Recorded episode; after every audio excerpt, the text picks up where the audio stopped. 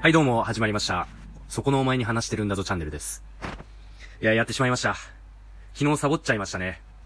まあ、毎日ね、10分でもいいんで、あの、まあ、自分が普段考えたこととか気づいたこととかを、まあ、思考の整理がてら、もしくは脳のウォームアップがてらに、まあ、毎日早起きして、まあ、配信していこうと思って、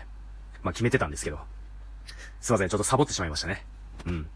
いや、でも、しっかりと続けていこうと思います。で、まあどうせ話すならね、役に立つこととか、まあ聞いてる人にとってためになることを話せたらいいなと思ってるんですけど、あのーまあ前も言った通り、そんななかなか見つからないんですよ。特筆して、すごいことって、自分にとって。まあ、とはいえね、凡人の僕だからこそ発信できることってあるんじゃないかなと思って。で、今日はちょっと営業について話そうかなと思ってます。で、営業に関しては、もうすでに、もうものすごい、あの、ゴリゴリ営業出身の、まあ、例えば野村証券出身の人とかが、まあ、YouTuber やってたりとか、まあ、その他いろんな、まあ、書籍とかで、まあ、すごい営業マンの人が、まあ、ノウハウとかアイディアとかを書いてるような、えー、まあ、書いてたりするんで、まあ、今更僕程度はね、まあ、発信することってないかなと思ったんですけど、まあ、結構そういうすごい人たちの考えとかアイディアって極端だったりするんですよ。まあまあ、言ってることもわかるし、やろうと思ったらできそうな感じもするけど、なかなか行動に移すのが難しかったりとか。いや、それは頭で分かってるんだけどね、みたいな。まあそういうこと多いと思うんで、もうすぐにでも、あの、実践できそうな、かつ、それなりの効果があるようなことを話せていけたらなと思います。で、ちなみに言うと、まあそんなね、あの、特にめちゃくちゃすごいわけじゃないって言ったんですけど、自分のこと。営業はそれなりに得意だなと自負してるんですよ。なんで、まあ結構再現性がある話ができるんじゃないかなと思います。まあそれでは一つ目。まあ重要なことというか、うん、やるべきこととしては、あの、俳優になりきるってことですね。まあ、営業ってどれだけ俳優になれるかが勝負だと思ってるんですよ。僕自身、あの、めちゃくちゃ社交的で明るくて、自信に満ち溢れてて、ほんとなんか、海外ドラマに出てくるようなエリートサラリーマンみたいなタイプではないわけですよ。どっちかと言ったら、まあ、ネクラとまではいかないけど、うーん、ちょっと、コミュ障というか、人と雑談するのはあんま好きじゃなかったりとか。そんなね、めちゃくちゃルックスがいいかって言ったらそんなわけでもなく、うん、明るいかって言ったらまあ普通ぐらいの人間なわけですよ。まあとはいえ、あの、営業の時一番注意、あの、注意してたこととしては、俺は一流の営業マンなんだって、心の底から、もう心の底から、あの、自分を騙すことに集中しましたね。まあ自分を騙すと言っても、本当にそれらしく振る舞ったら、だんだんと乗ってくるんですよ。面白いことに。だんだんなんか自分が本当に一流の営業マンだって、心の底から、まあ、商談中に思えるようになったりとかしますね。まあ、結構慣れの問題というか、訓練したいみたいなところもあるんですけど。でもこれは割とすぐにね、あのー試せるかなと思います。まあ、方法として、じゃあどうすればいいのかっていうと、あの、姿勢を正すです。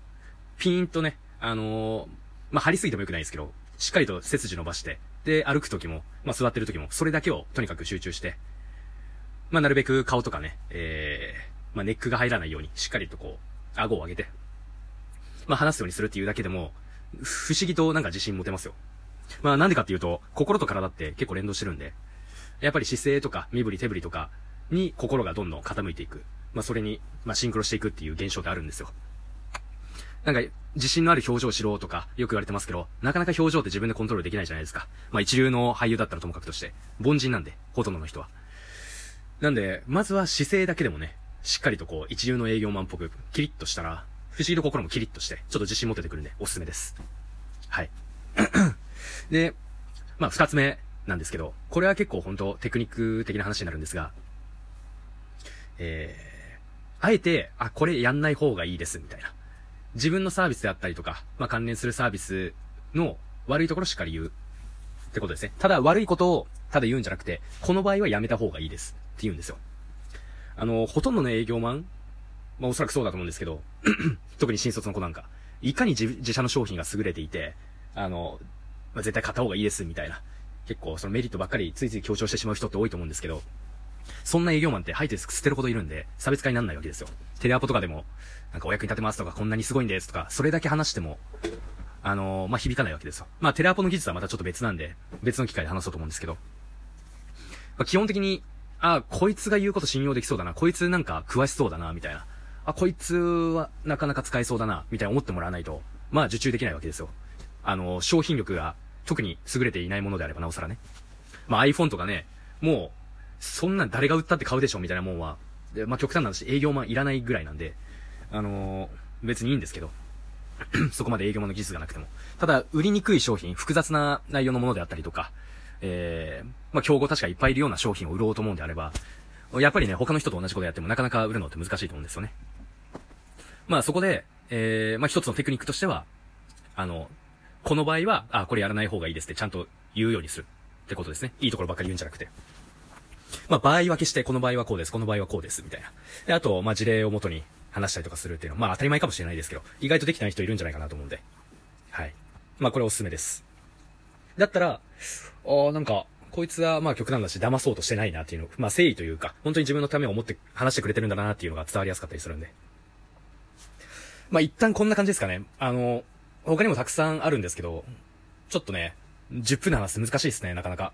うん。まあその分ネタがなくならないんで、まあいいかなと思います。まあ今日はこんな感じで、アディオス。